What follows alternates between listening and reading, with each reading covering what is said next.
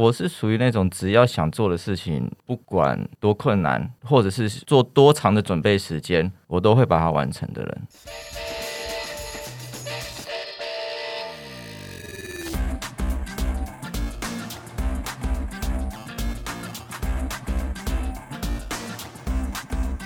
欢迎所有的运动人来到痛苦洞穴运动人的 Pan Cave，我是 Windy，我是老吴。老吴，请问一下，你在不管疫情期间，或者是没有疫情的时候，你有计算过你的月骑量，骑单车的这个公里里程数大概是多少吗？嗯，大概在最多的时候一千多吧。羞于开口是不是？羞于开口啊！今天根本没有办法开口啊！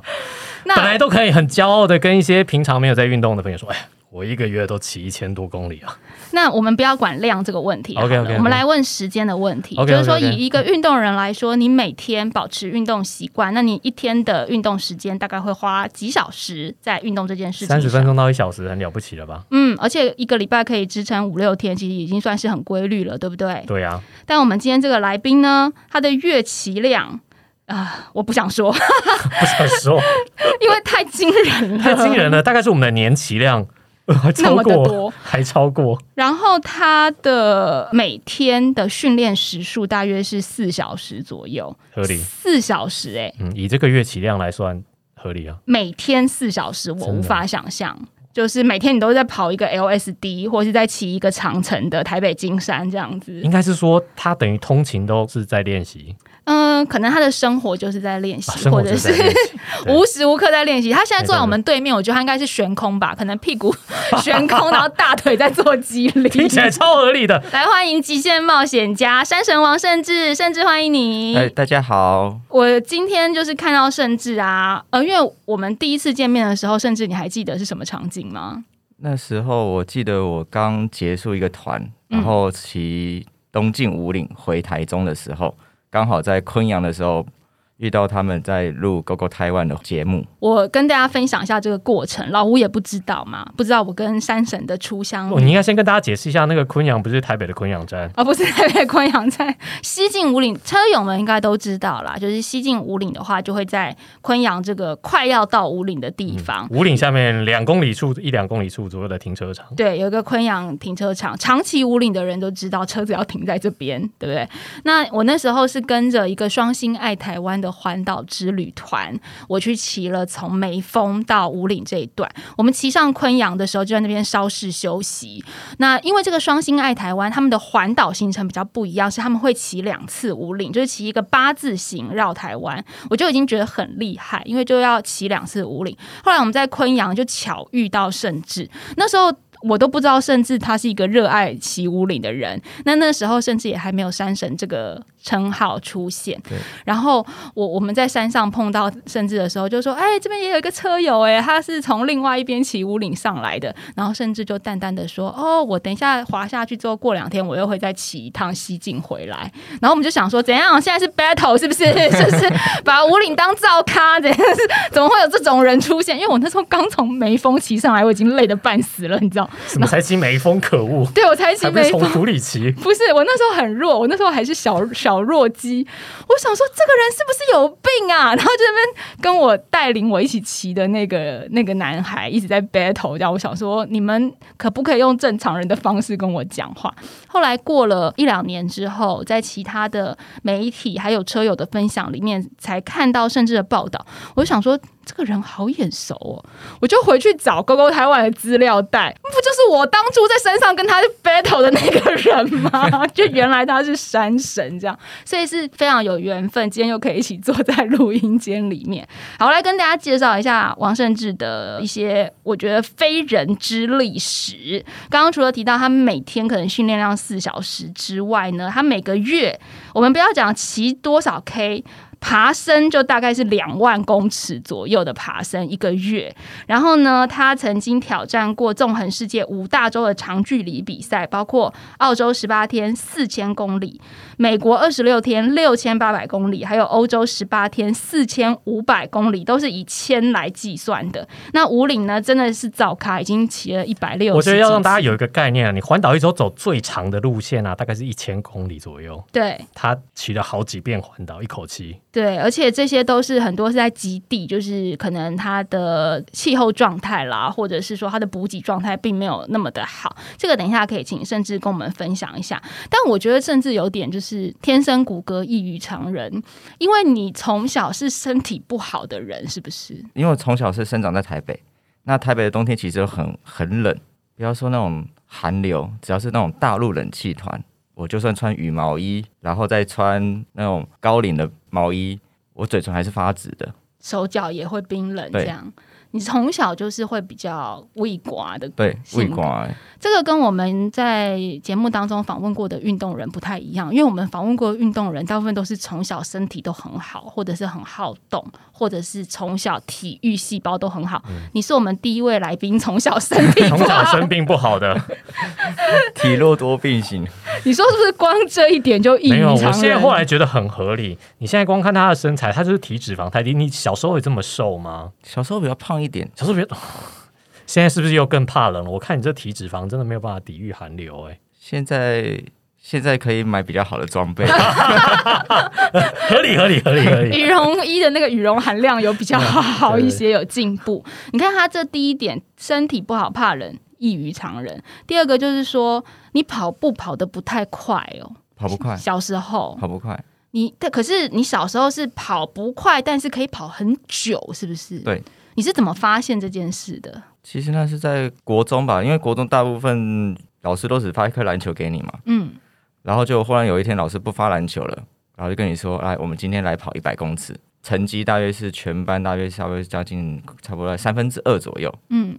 那其实已经在中后段班的概念了。比如说四五十个人，你可能跑三四十名这样，三十名、三十多这样的，差不多。还跑输女生这种，也有也有也有一些女生体力比较好的啊，当然也输她，对啊。嗯嗯嗯。然后隔一个礼拜之后，哎，老师又说，那我们今天就是操场一圈两百公尺，那我让大家跑一个小时，你们可以跑几圈？老师是不是？这老师的教育方式也蛮奇特的，蛮酷的，蛮酷的。对，然后后来我就跑嘛，跑跑跑跑，哎，就。我竟然跑班上第二个，我只比第一个慢了差不多不到一百公尺，嗯的距离。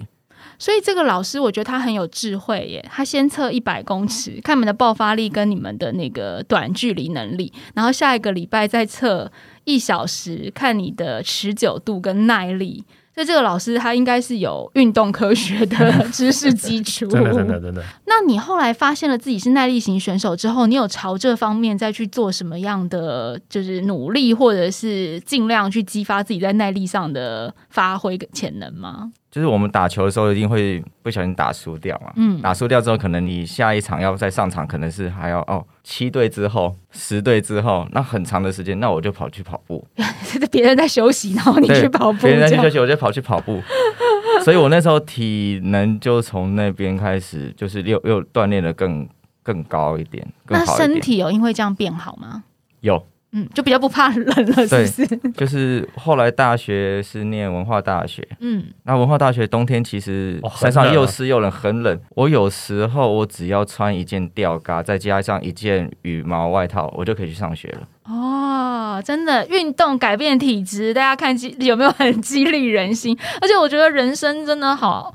容易被老天爷开玩笑，你就很怕冷，然后你考上文化大学，为什么不能考上一些平地的大学，或者是高雄啊、平东？温暖的大学？对呀，温暖的大学，高雄、平东那么多大学，平科大什么的，为什么偏偏考上文化？你在台北就算了，你还在最高学府会下雪的那种，会会下雪的大学，这么命运捉弄人，但是命运就是要训练你。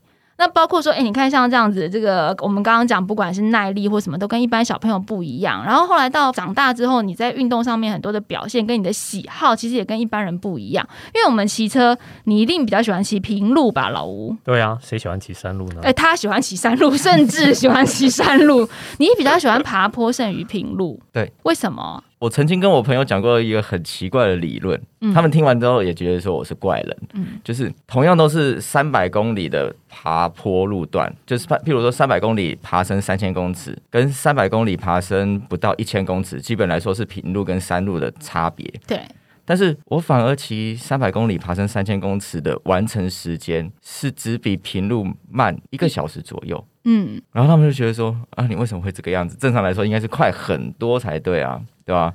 然后我就说，我反而在平路，我骑车那个力量踩不出来。嗯，就是爬坡的话，我可以可能可以骑两百多瓦的力量。但是我平路我骑不到两百多瓦的量，我骑一百多多瓦，我就觉得说，我我我快爆心跳了啊！因为你喜欢爬坡，所以五岭骑了这么多次，那你还记得你第一次上去是什么状态吗？我第一次上去是二零零七年的时候，那时候印象非常深刻，因为零六年是我第一次环岛结束，嗯。环岛结束之后呢，大家都很开心，好像就觉得好像自己做了一件很伟大的事情。然后结果我们那时候带队的教练跟我们说，环岛完之后你只完成了九十九 percent，你还差一 percent 没有完成。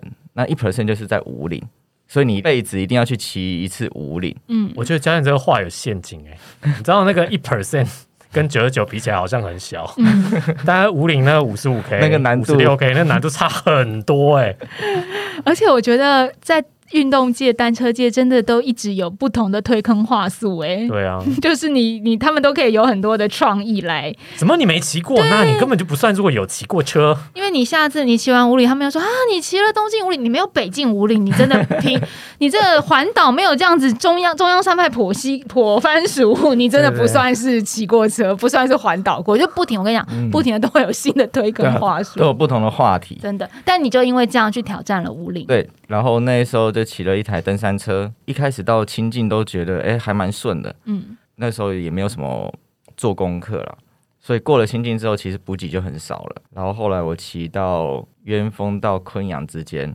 我已经饿到就是没有力气了，我就是坐在路边，嗯。然后刚好有车友从山上滑下来，然后他们已经骑完了下滑。对，然后他们就看到我说：“哎，你在这边还好吗？”我说：“我好饿哦。”然后他们就 他们就掏了食物出来，然后我在那边吃，吃完之后就骑最后的差不多五公里吧，然后就上五岭。那时候其实已经到下午三点多了，三点多四点多，那个时候天气都开始要变不一样了。对。我觉得你的想法上面也蛮异于常人的耶，除了我们刚刚讲，就是整个体体质上面异于常人之外，因为心态上面，假设你没东西吃，你到了昆阳，你也都没碰到车友，你会做的事情是下滑。对啊，就下滑，就滑下去休息。滑下去就 seven eleven 喽。你怎么会想说你要坐在那边，然后还要继续往上骑呢？就算车友下来给我吃了东西，我还是会下滑。哦，对啊，天都黑了。对啊，所以你就还是一心就要完成这件事情就对了。对。你那时候应该也没有多想吧？我是属于那种只要想做的事情，不管多困难，或者是做多长的准备时间，我都会把它完成的人。嗯，那那是第一次登五岭，然后登完之后觉得很累，可是从此以后并没有打消你要一直一直去五岭练习的念头，或者爬坡的这个概念，对，都没有嘛，就反而更爱就对了。但你后来摆登五岭，其实也不是为了要登五岭而已，而是要为了另外一个赛事做准备，对不对？对啊。是什么样的赛事呢？呃，那时候是在准备一场法国一千两百公里的长途的耐力赛。那它最主要就是你要在九十个小时之内。完成一千哎一万一千公尺左右爬升的路段，然后重点是你的所有的装备大部分都要自己背。那它是四年举办一次的活动，嗯，比较奥运一样，这很难得的比赛。所以你要先有那个资格。对，那你必须要先拿到两百公里、三百公里、四百公里、六百公里不同的阶段的认证，你才能够去参加那场活动。所谓不同阶段的认证，是指两百公里。一一定要在多少小时之内完成？对，然后四百也要在多少？对，就每一个里程数其实都还是有完成时间的限制，都有 limit time。哦，并不是说你骑到这样的里程数就可以了，对不对？哦，然后为了这个比赛，你就是一直爬五岭，一直爬五岭，就是因为想要增加自己的耐力。嗯，那全台湾应该最痛苦的路段就是那一条了吧？没有，你可以北京。我记忆中已经没有更痛苦的路段了。你不知道他就是搞不好就是来来回回一直骑啊！我有看过他有一次，他有一个要挑战一万公尺爬升一天的记录，嗯，然后他选择路线真的就是全台湾我个人觉得最难的一个路段，就从大屿岭上五林，然后就一直来回，一直来回大屿岭到五岭。可是下滑不觉得很浪费？那一段路骑一次我都不想再骑第二次了。嗯，他一天一直骑。你是一个很执着的人就对了，从小的个性就是有点类似这样。对，就是自己决定要做的事情，嗯，然后就一定要去想尽办法去完成它。但是我们提到说，好，你很喜欢爬坡，你把五岭当训练场，你每天花四小时的时间练习，可是还是要工作啊，还是要，就是说，我们如果每天四小时训练，除了很要 要很有这个毅力之外，你的时间安排也要很得意。你除了工作跟睡觉以外的时间，都一直在骑车，一直在训练，就对了。当然也没。那么夸张？你有打电动吗？你有玩手游吗？因为还是要休息吗？你有追剧吗？还是会看一些卡通啊？还是看的也是标速宅男吧？就是透过卡通，透过卡通来练车，意向意向训练，对，意向意向训练。所以真的是每天骑四小时左右哦，大约三到四小时不等啊。嗯，那当然就是偶尔会再短一点点，但是如果你短的话，你可能某。几天你就会再把时间拉长，所以后来就是呃练五岭，为了准备法国的这场 PPP 一千两百 K，也成功的去比赛，就开启了你要一直去国外挑战这种极限长距离的这个想法了，是不是？因为其实骑这种长距离的耐力赛，其实在台湾并不是那么常见，它是一个非主流的运动项目之一啦。那所以接触的人也少，但是因为去了国外之后，发现哦，原来法国那一场。全世界有六千多个人来，嗯，那还是非主流。等下你不要，就就是他现在在试图那个扭曲我们的价值观，有没有？非主流啊，那还是非主流。啊台湾有多少选手去参加这个赛事？对啊，大约一两百个。台湾也有一两百个人去参加法国这赛事，对，哦，那有比我想象的多，但还是非主流，好吧？不是主流。但是在国外，就是你会看到很多可能性，就是即便你是非主流，但是问题是你只要骑车这件事情上面，不管你是骑越野，或者是骑这种 enduro 的长距离的，或者是说你是骑竞赛的，其实都很多人去玩了之后，你的不管是一些装备，或者是说。一些经验的分享，你都比较容易去找到那些资料。可是，在台湾的话，你反而很难去找到那些资料。你说，哎，我要去澳洲骑四千公里，然后是那时候是南半球的八月，是冬天，我们可以查得到天气状况是怎么样。嗯，但是问题是你在台湾买不到装备啊。啊，真的，因为台湾没有这种需求啊。我觉得应该是说，在那场比赛里面，除了得到这些资讯之外，也。认识了一些价值观比较偏差的人，那因为来自全球各地的偏差网友，对偏差车友，因为你在台湾可能这样子非主流的想法，当你分享出去的时候，大家就会说：“哦，我怎么可能？哇，好厉害，或什么？”可是，在那个。当下就是你在这个赛事当中认识的这些人，可能有一些人就会说：“哦，我上次骑那个六千多 K，哦，我上次骑七千多 K。”你你应该会有一种，然后你就可以跟他们聊。对你应该会有一种眼界，终于有人可以对话了，价值观相同，价值观相同，甚至那个场域当中的人，他的价值观会是说：“啊，那个那这样骑两千多不算什么。”你就会想要更突破、更往上，对不对？或者是说：“哎，你去过我没有去过的地方，嗯，那你。”讲完之后，哎，我也想去那边骑看看。嗯，好像发现更多不同的新大陆，被开启了一扇门呐。所以说，朋友不要乱交，交到坏朋友。你知道参加那场比赛，全部都坏朋友，大家一直不停的相互推坑，是一个很可怕的推坑场域。那目前纵横世界五大洲的长距离比赛，你已经完成了澳洲，还有美国跟。欧洲嘛，对不对？这些你说所谓的台湾可以找到的资料很少，是不是也可以跟我们分享一下？说当你要准备一个这样长距离赛事的时候，很多听众可能无法想象，它是整个过程都完全没有任何补给站，或是没有任何支援车，你所有的行李、所需的东西、食物都要自己带在身上，跟自己准备，是吗？当然，我觉得你要参加这个，可能每天都要骑两百五到三百、四百公里左右的距离，而且你要连续骑二十几天的概念之下，基本来说，当然你一定要不停的反复训练。当你反复训练的过程中，你会去了解你自己身体的状态。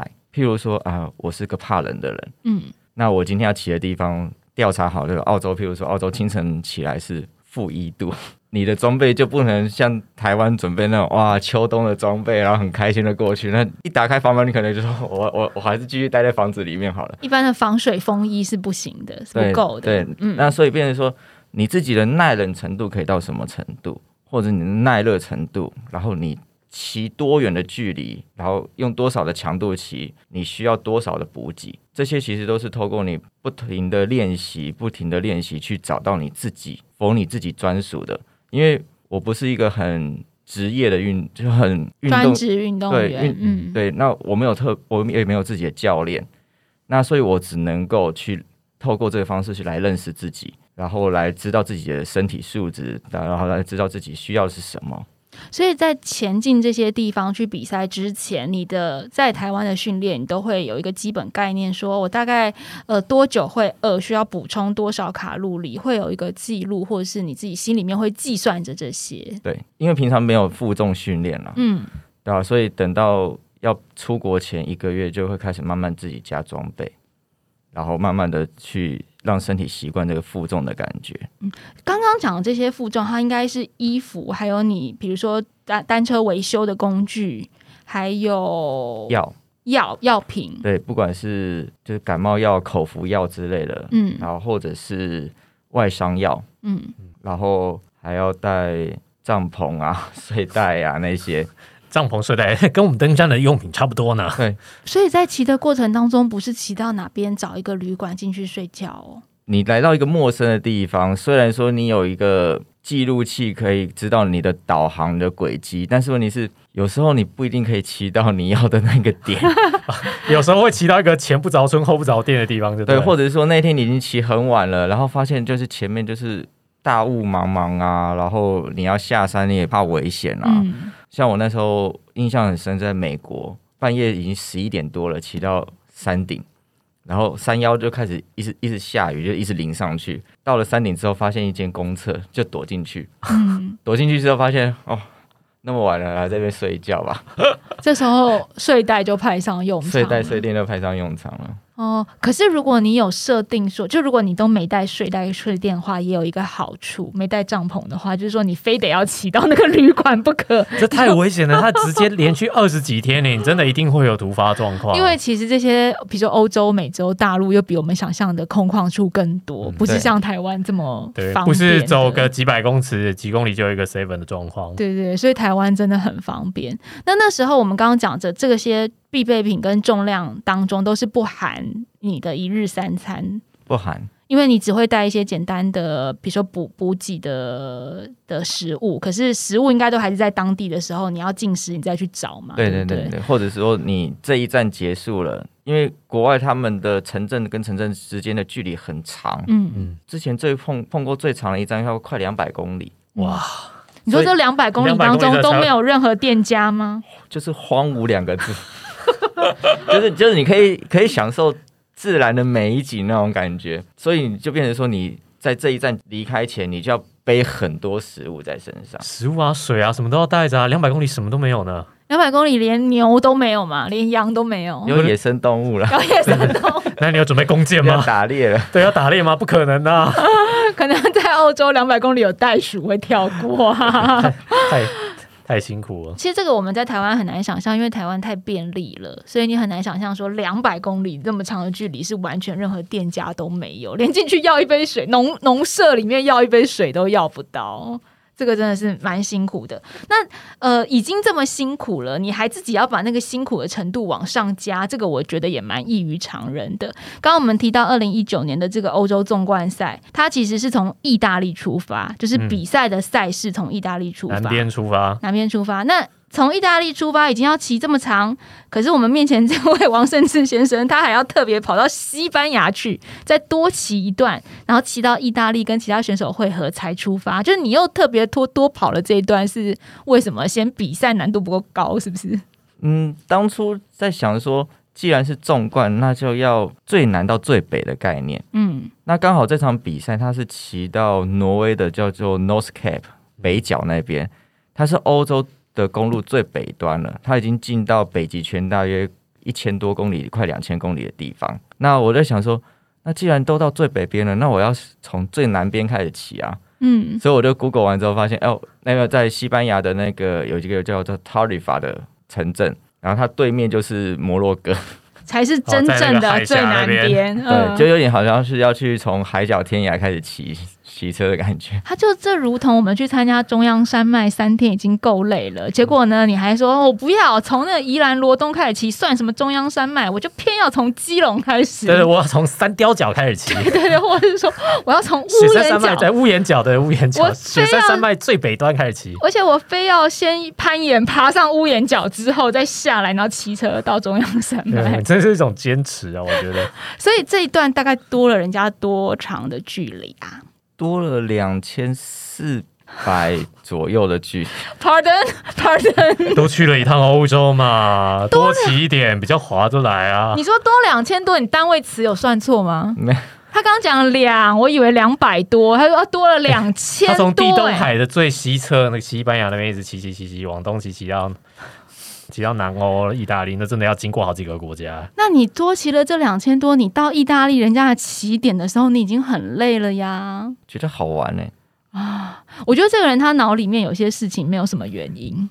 就是当下想做就这么做了。我现在帮他算了一下哦，因为他横越美国二十六天，就骑了六千八百公里啊。嗯。纵观欧洲十八天，只有四千五百公里，他还差刚好差两千。但你不能两千 刚好补起来，就跟美国差不多了。没有，我们要问要看爬升，你看距离也不是很准，因为其实欧洲很多地形上上下下，而且甚至有说他到这个西班牙，他不是说只。跑到最南边要补齐这个天涯海角的距离，因为他还要去骑欧洲公路最高点三千三百九十八公尺的海拔韦莱塔峰。对，所以光是在西班牙，他又多爬了很多爬升，好不好？海拔三千多公尺，这其实跟我们五岭差不多。其实跟五岭差不多，因为其实欧洲的山其实要高于五岭或者是高于玉山的山很多。嗯，但是因为欧洲纬度的关系，所以他们常常下雪。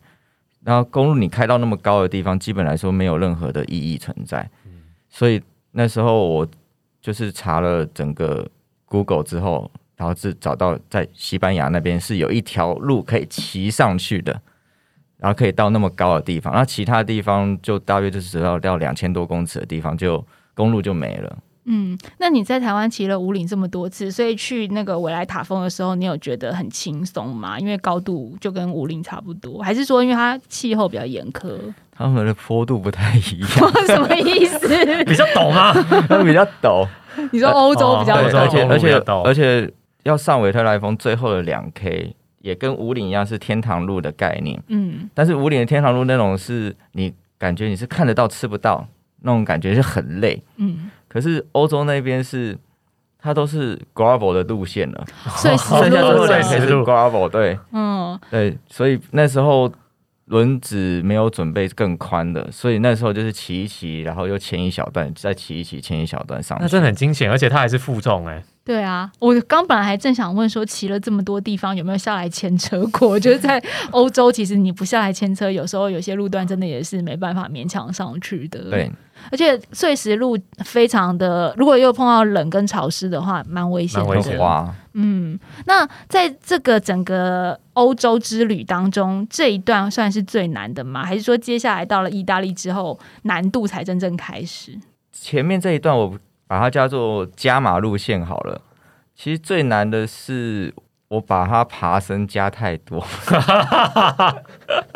所以就是韦莱塔峰这一段啊。呃，除了韦莱塔峰之外，我还要翻过皮牛斯山山脉啊，然后最后还要再翻过阿尔卑斯山山脉，然后才能进到意大利。所以我这是没有没有平路可以到意大利去吗？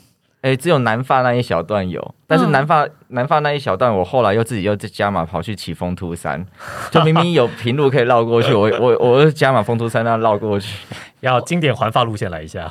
呃，丰都山大家讲，其实比牛斯牛斯山，大家地理上面应该都念过，就稍微有点概念。阿尔卑斯山也稍微有一点概念，可是我觉得讲丰都山，车友们目前在听的车友们应该会比较有具体的感受，是因为前阵子那个 C Swift，还有七月份的时候环法赛，有很多车友是在家里有利用呃一些像 Rovi 这样子的软体去感受一下丰都山的爬坡，然后大家这样听应该就知道说，哦，前面已经历经了这么多，还要再爬丰都山之类的，都还。没开始正式骑呢？对啊，这个我太狂了。所以你到了之后，你你觉得前面后呃后段就是从意大利开始骑之后，都已经简单轻松 easy。就我觉得是进到挪威之后才是考验的开始。又有考验，怎么又有北极圈？什么时候会否极泰来啊？挪威真的太冷了，冷冷冷到冷到我本来预计在 North Cape 结束之后，我是要飞芬兰，嗯，在芬兰玩一下。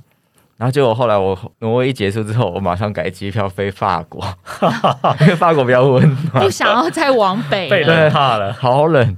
那很冷的时候是穿的很厚在骑车吗？对我那时候我准备的装备都是以羊毛为主的。嗯，所以除了冷之外，你觉得沿途还有没有什么需要克服或是很艰难的地方？例如语言，因为你如果是横贯美国的话，诶，全国都是讲英文没问题嘛，对不对？那如果你是澳洲，诶，也都是讲澳洲腔的英文，也没什么问题。可是欧洲其实很跨很多地方，它的很多地方英文不那么容易通。对，还有它的。文化，它的国情，或者是它饮食，人对你热不热情，能不能给予你帮助，这些都不太一样哎。嗯，其实那时候一开始到西班牙最痛苦就是他们都不会讲英文，嗯，然后你就只能够用 Google，然后就是设定中文，然后西班牙文，然后你讲中文之后，然后就给他听 说西班牙文是这个东西。还好拜科技之赐，人与人之间沟通有了桥梁。对，要不然的话就只能比手画脚什么之类的，或者比来比去的。有这这沿途有感受到哪一个国家就比较热情，或者是说哪个国家人情味比较浓厚吗？有特别照顾你？他们看到你背那么多装备在骑脚踏车，其实每个人都很热情。嗯，他们。只要你停下来的话，他们有时候都会摇下车窗说：“你需要帮忙吗？要不要喝酒？” 欧洲人应该很常问你要不要喝酒吧？有有有，还有还有遇到就是骑一骑，他说：“哦，你好辛苦啊，就倒一杯酒给你。”然后说：“这样可以骑车吗？”他说：“我们都这样骑的，我们都是喝酒骑车的。”但是因为其实你本身看起来，如果我在路上看到他，我也会觉得，哎，这个人会不会就……我如果我现在没管他的话，他会不会过 过两天就出现？看起来太辛苦了，看起来太累了。这样印象比较深刻的事情是风景还是碰到的这些人呐？嗯，碰到了人，因为我觉得在国外，我最想要做的一件事情就是，当我跟当地的人，或者是车友，或者是说，反正就是跟他们有接触之后，跟他们小聊了一下。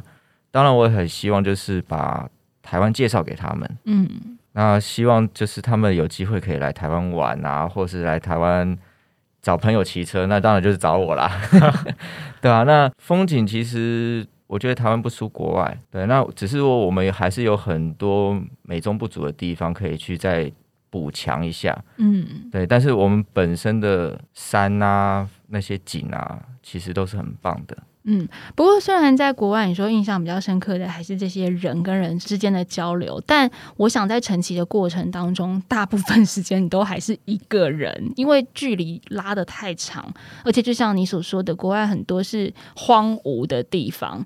嗯，我在想，就是一个人旅行，有时候它是一种浪漫，可是当它成为一个很长时间跟很长的状态的时候，这是一个需要克服的事情，还是对你来说其实是很自在的事情呢？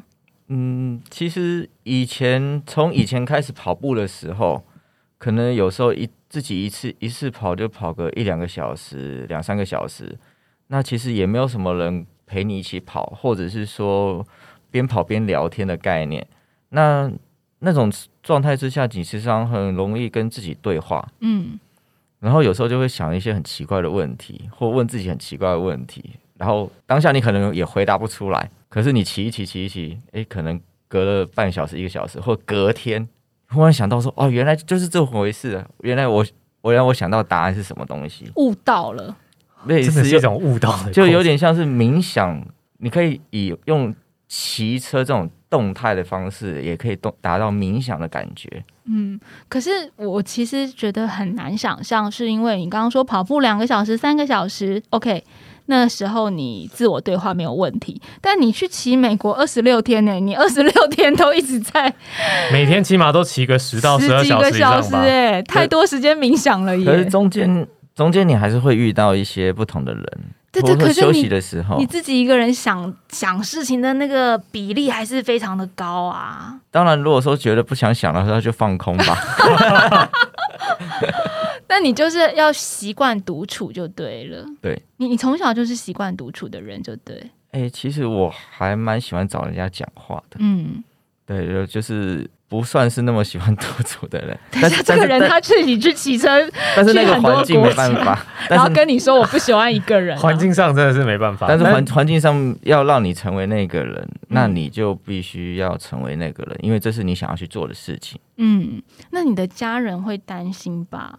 会啊，每年都说你你不要再出去了，好不好？妈是妈妈比较担心，妈妈比较担心。那他都说你不要出去了，然后都还是会一直。然后我就跟他说我报好名了，可是他也还是支持你啊。就是家人总是会这样啦，就是说归说，但是表现的是又是另外一个。不同的关怀层方式啊，我觉得这个家人的心脏真的要蛮大颗的。一方面是因为就是小孩出门在外，又是进行比较长时间、长距离的运动，很可能怕你身体支撑不了。另外一方面是有很多荒凉的地方，他的网络很差，没有办法在每一天都取得联系，知道你平安，今天一切都没事情。这样，我觉得那个煎熬其实蛮高的耶。对啊，因为像在美国那一次。呃，应该是说我们所有的长距离比赛，主办单位都会发一个追踪器给你，嗯，然后那个追踪器它大约平均大约就是十五分钟左右就会讯号发射，然后到一个网站，因为像我们现在铁人赛也会，对，然后你就可以定期的去追踪它现在骑到哪个地方，嗯，然后我那时候出发前，我记得我跟我妈说。妈，如果你看到我在某个地方，然后那个地方是前不着村后不着店，荒山野岭，然后又超过五个小时、八个小时的话，你可能要帮我扣一下 nine one one 之类的。我觉得妈妈好辛苦，好辛苦啊！一直盯着，而且会有时差。对啊，美国的白天，台湾现在是晚上。妈妈真的很伟大哎，要要忍受你讲这种话，然后心里那个悬着的程度就已经……所以你真的让他打了 nine one one 吗？呃，差一点，差一点，因为那一天很累，然后那一天讯号，手机讯号也很不好。我记得那一天骑了两百六十公里，爬了快五千公尺，嗯，然后骑到可以休息的地方的时候，已经进到房间里面，就瘫坐在地上。你有一些身上有补给品，有一些那包装袋，你是手是撕不了的，你是手是很抖的，撕不了，你要用。嘴巴的牙齿去咬，去扯开它，然后那时候吃了一些之后，才开始比较有力气，然后把手机一打开看，一百多通未接。天哪，妈妈！因为那个时候，因为那时候我刚好我的追踪器没电，然后它刚好只定位在某一个，就是我所讲的荒山野岭，荒山野岭，然后又是好几个小时，然后就一直打电话，然后我一看到讯息之后，我马上回电说：“阿妈，我现在平安。”嗯。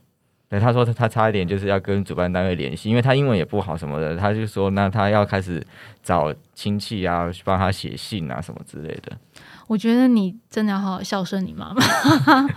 我我自己啊，就是因为嗯，可能有些听众知道我老公是高山向导。那因为他去带团的时候，我常常都会是那个留守人。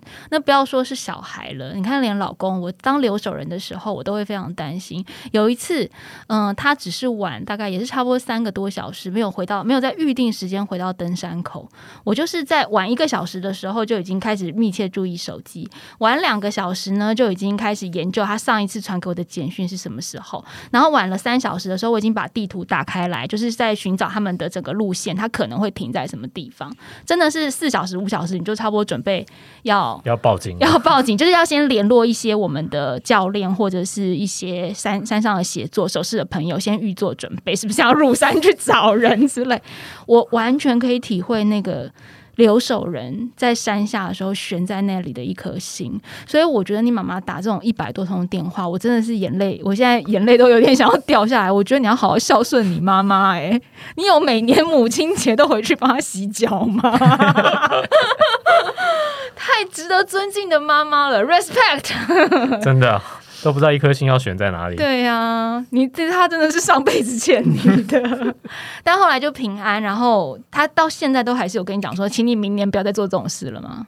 有啊，不过据说你已经报了下一场比赛吧？又报好，对，又报好了。而且明年更困难，明年是其实本来是今年要去，其实是二零二零就要去了。嗯，西伯利亚嘛，对不对？西伯利亚，嗯，西伯利亚的赛事难度又比我们刚刚讲的欧洲、美洲这些更高了，更高。大概是什么样的路线跟距离呢？它的起点是莫斯科，终点是海参崴。嗯，一听就好冷哦。西伯利亚听起来就够冷了。你为什么不去环热一点的地方？比如说印尼或者是赤道沿线之的国家之类的？你为什么都挑冷的呢？因为我本来是五大洲嘛，然后我想说啊，那亚洲要选哪一个？那亚洲最大的不外乎。要么就是去中国，要么就去俄罗斯。然后我想说，嗯，中国其实你也不太可能从欧中国的最西骑到最东，因为光是从西藏啊、路藏那个问题，你就非常的麻烦，很麻烦。尤其是你是个人的利益的话，对。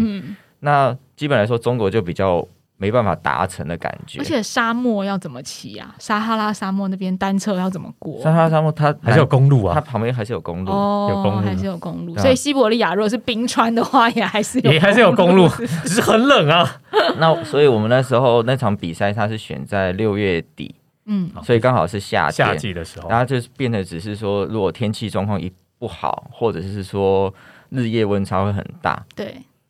其实我觉得夏天呢，并没有比较轻松诶。大家听到西伯利亚或者听到莫斯科、俄罗斯这些地方，都会觉得说哇，那个地方很冷。但因为我自己是念俄文系的，你们知道吗？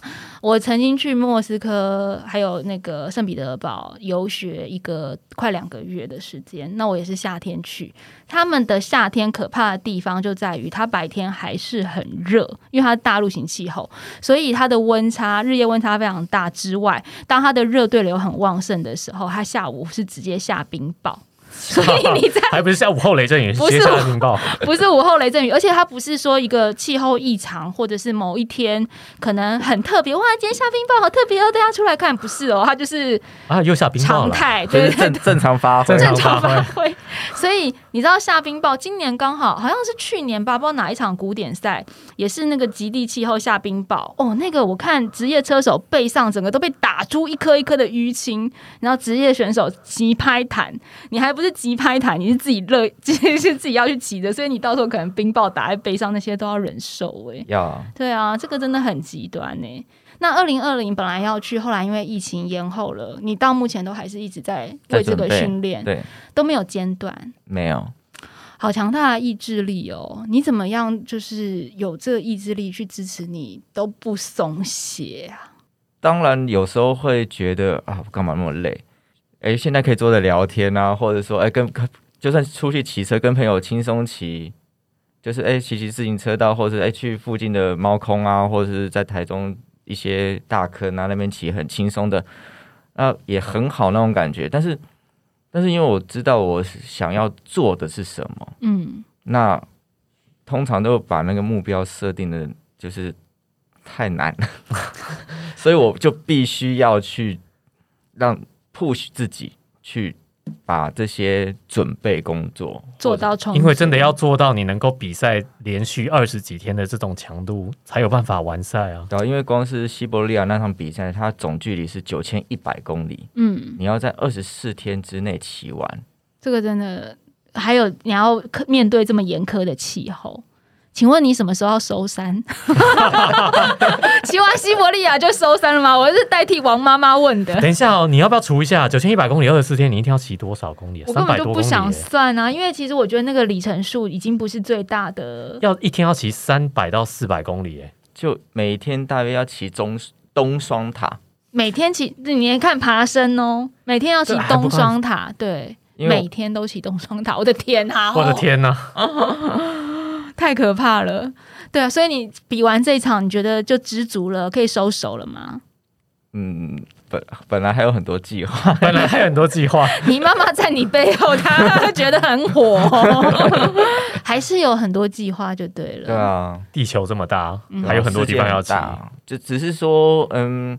或许可以，并不一定要用那么极限的方式完成，这也是其中一种选项啦。嗯，对吧？就是，哎，当你很想要去做一件事情的时候，你其实你的内心会一直很渴望，会驱使你去做这件事情？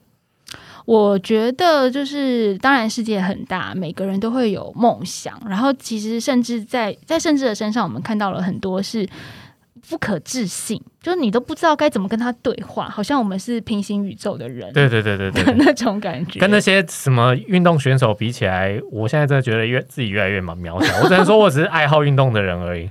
对，好像也没有那么爱。对，但是就是说，在甚至身上，我觉得他让我看到很多可以思考的面向。因为说实在话，我们也访问过很多职业运动员，甚至其实并不是一个职业运动员。那但是你的不管是骑的量，或是你的梦想大的那个程度，就是当然我们讲职业运动员，你可能会觉得说，哎，上奥运殿堂，或是站上世界舞台，这个是非常了不起的。那有时候像我们姑且说，甚至虽然是山神，但你也是一个素人。那一个素人，他的梦想。可能跟职业运动员在不一样的地方，但他依旧可以让我们跪拜在 在地上跪拜的那种感觉，就我觉得让我有点不知道该如何去去回应宇宙这么浩瀚无垠的。可是你要想想看哦，他从小也是一个身体不好的小孩，对，这是一个多么励志的故事，很励志。所以并不是说上天特别眷顾他，而是他自己。一路一路走练到这个程度，这是多么励志的一个故事。对，而且甚至其实现在也很常回馈社会，就是你会带着小朋友去骑车，或者是说会发起一些公益活动。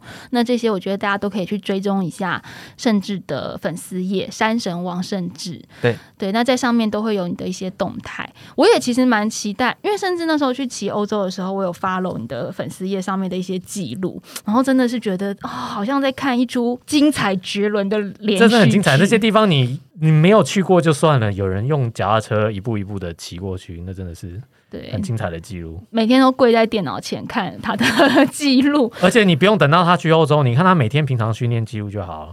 嗯，但是我相信，如果疫情退去，可以去西伯利亚的时候，会是一个更精彩的记录。非常期待，也期待完你去完成。但是就是，呃，大家也许不会练到像甚至这么强度这么大的程度，但也许我们也可以回头想想自己是不是曾经把梦想这件事情端出来，却没有那么竭尽全力的去追求。这个也是我想说的，运动人都可以在自己感到想要耍废的时候，重新拿出来审视，回归一下初心的地方啦。好，希望你可以好好照顾妈妈，也希望你可以交到女朋友，因为实在没时间交女朋友吧。我想要交女朋友的话，只能改骑斜力车了吧？啊，对耶，这样子你的女朋友也不需要很强，因为你可以载着她天涯海角这样到处去走。我负责。骑车就好。对呀，我希望下次看到，甚至后就骑着斜力车来了。哇，太棒了！今天谢谢你啦，谢谢谢谢大家收听，下次见，拜拜，拜拜。